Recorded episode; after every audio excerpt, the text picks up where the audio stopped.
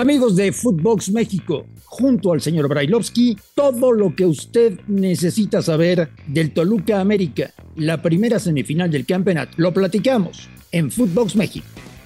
Footbox México, un podcast exclusivo de Footbox.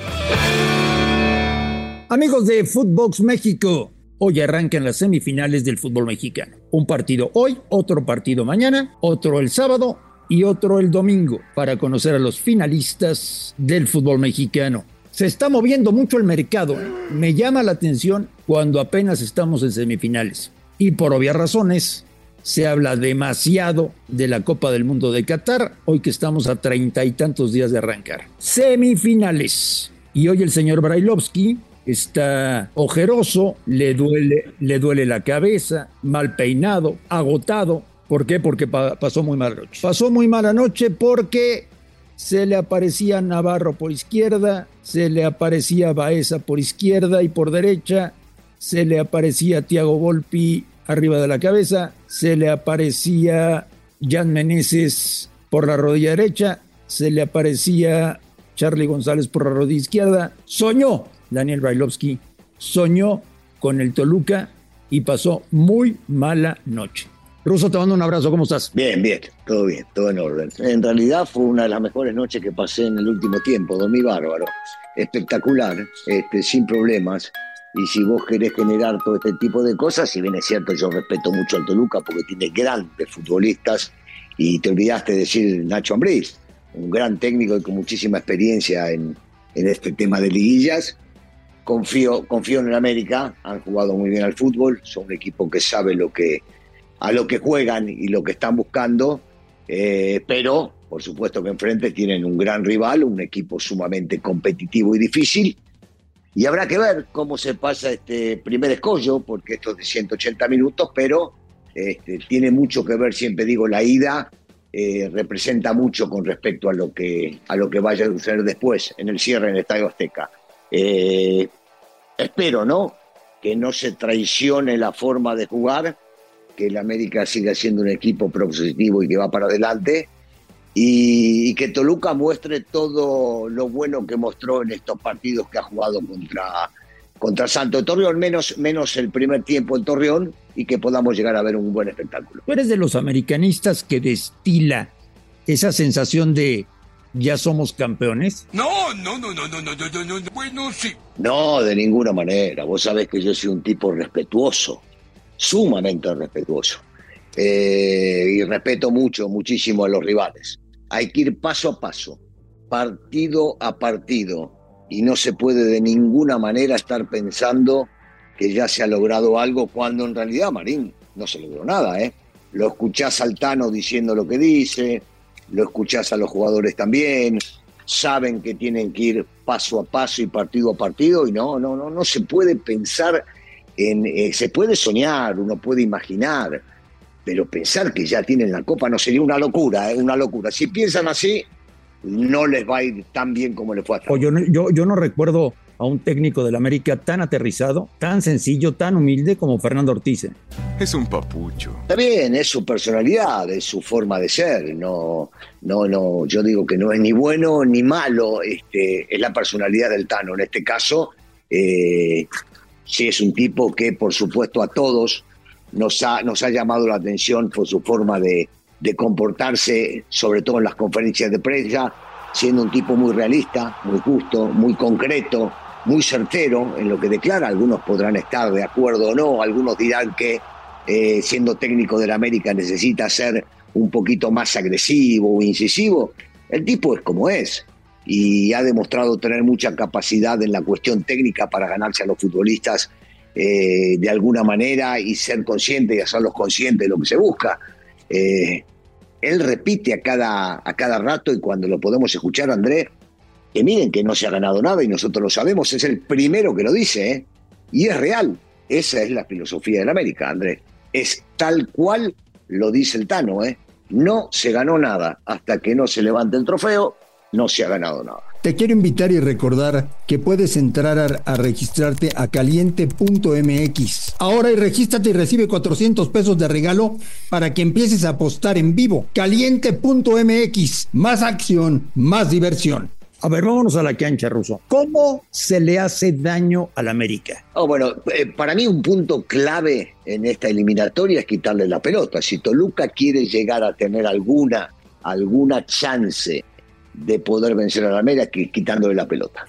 Ahogándolo, no dejándolo jugar al fútbol, eh, tapar los circuitos que existen desde los mediocampistas hacia los delanteros, eh, ser certero eh, las oportunidades que ellos vayan a tener. Y un punto que para mí es clave, eh, el no jugar al toma y daca. Voy, vengo, voy, vengo, yo te ataco, vos me atacás, yo te ataco, vos me atacás. Eso le favorece al América 100%. No le conviene al Toluca ir una por otra. Golpe por golpe no le conviene. Insisto, eh, lo anterior que te dije es lo más realista si quieren llegar a competir. ¿Cómo le haces daño al Toluca? Bueno, eh, primero, primero es teniendo la pelota, generando situaciones de riesgo, ahogándolos sin dejarlos salir jugando. Vos fíjate lo que hizo Santos, que los obligó a algo que a Nacho no le gusta, ¿no? A saltar las líneas, a tirar pelotazos, que a veces son buenos, sobre todo sobre Charlie Rodríguez, sobre Charlie González, que, que gana la mayoría de las pelotas las gana, las gana él por arriba. eh, y atacándolo, atacándolo y de repente hasta generar esa ida y vuelta. Atacame, yo te ataco, atacame, yo te ataco. Yo creo que de esa manera eh, se le puede hacer mucho daño al Toluca y en ese ida y vuelta lo tiene que ganar el América por, porque está más preparado para ese tipo de partidos. ¿Pesa la localía o no? A mí, a mí siempre me, me ha gustado este, decir que sí, porque los equipos, los equipos, si son inteligentes, saben aprovechar la localía. Entonces, eh, siento, siento que es, es importante la localía, siempre y cuando la puedas hacer pesar. Y cuando digo la, te- la puedas hacer pesar, tiene que ver con los futbolistas. Que, porque el hincha va a la cancha, el hincha te alienta, el hincha te impulsa para adelante. Pero si vos desde abajo para arriba no generás para que el hincha se siga metiendo, sí. Y por el otro lado, sigo en la misma.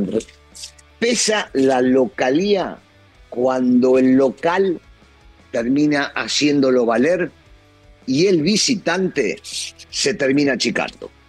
En ese momento puedes llegar a decir que pesó la localía. Si no, digo, si el rival está acostumbrado, si al rival no le molestas, si al rival no le molesta que la gente grite, que los locales te aprieten y todo eso, mucho no pesa. Por eso tiene que ver con una conjunción de ambas.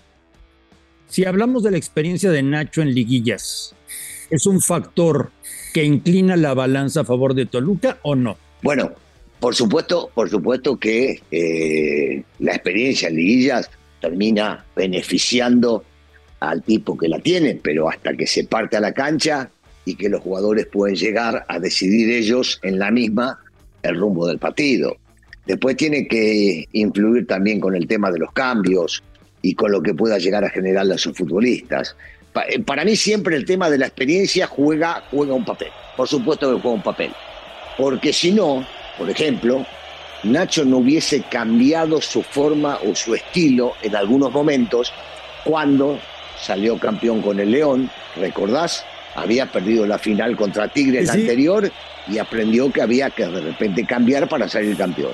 Y en esta pasó lo mismo cuando jugó contra Santos el partido. Aprendió a sufrir en el primer tiempo y después en dos minutos lo terminó ganando él. ¿Es un rival complicado para el América? Sí, sí. Eh, Primero, ya, ya en esta instancia, cuando te quedan solo cuatro, ya termina siendo, sí, sí, sumamente complicado. Sumamente complicado. Eh, Toluca no es una cancha fácil, es de las canchas más pesadas que puede llegar a haber, eh, de las canchas más difíciles, si querés ponerle el tema de la cercanía del público, el tema de, de que es un una cancha donde la altura termina pesando, aunque vengan de, de México, ¿no? Eh, sí, sí, para mí, para mí sí es, es, es un equipo sumamente difícil, complicado.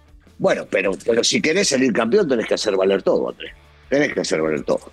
Pero sí es difícil. ¿Le afecta mucho a Fernando Ortiz no tener a Bruno Valdés?